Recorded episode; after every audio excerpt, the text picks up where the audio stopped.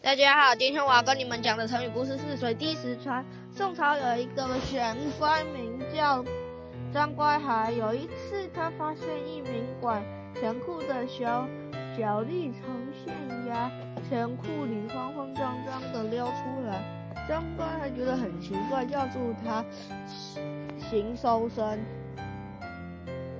叫住他进行搜身，结果从头巾里。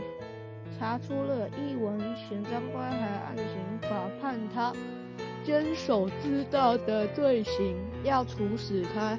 小丽不服气的对张乖还说道：“我偷了一文钱，按法律你只能打打我，但不可以判我重罪，更不能杀我。”张乖还听了气愤极了，大声斥责道。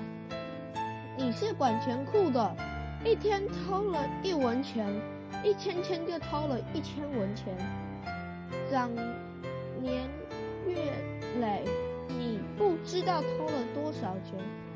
时间一长，绳子都可以把木头锯断，水滴也可以把石头滴穿。你犯的罪难道不大吗？最终，双怪还是把这个小人杀了。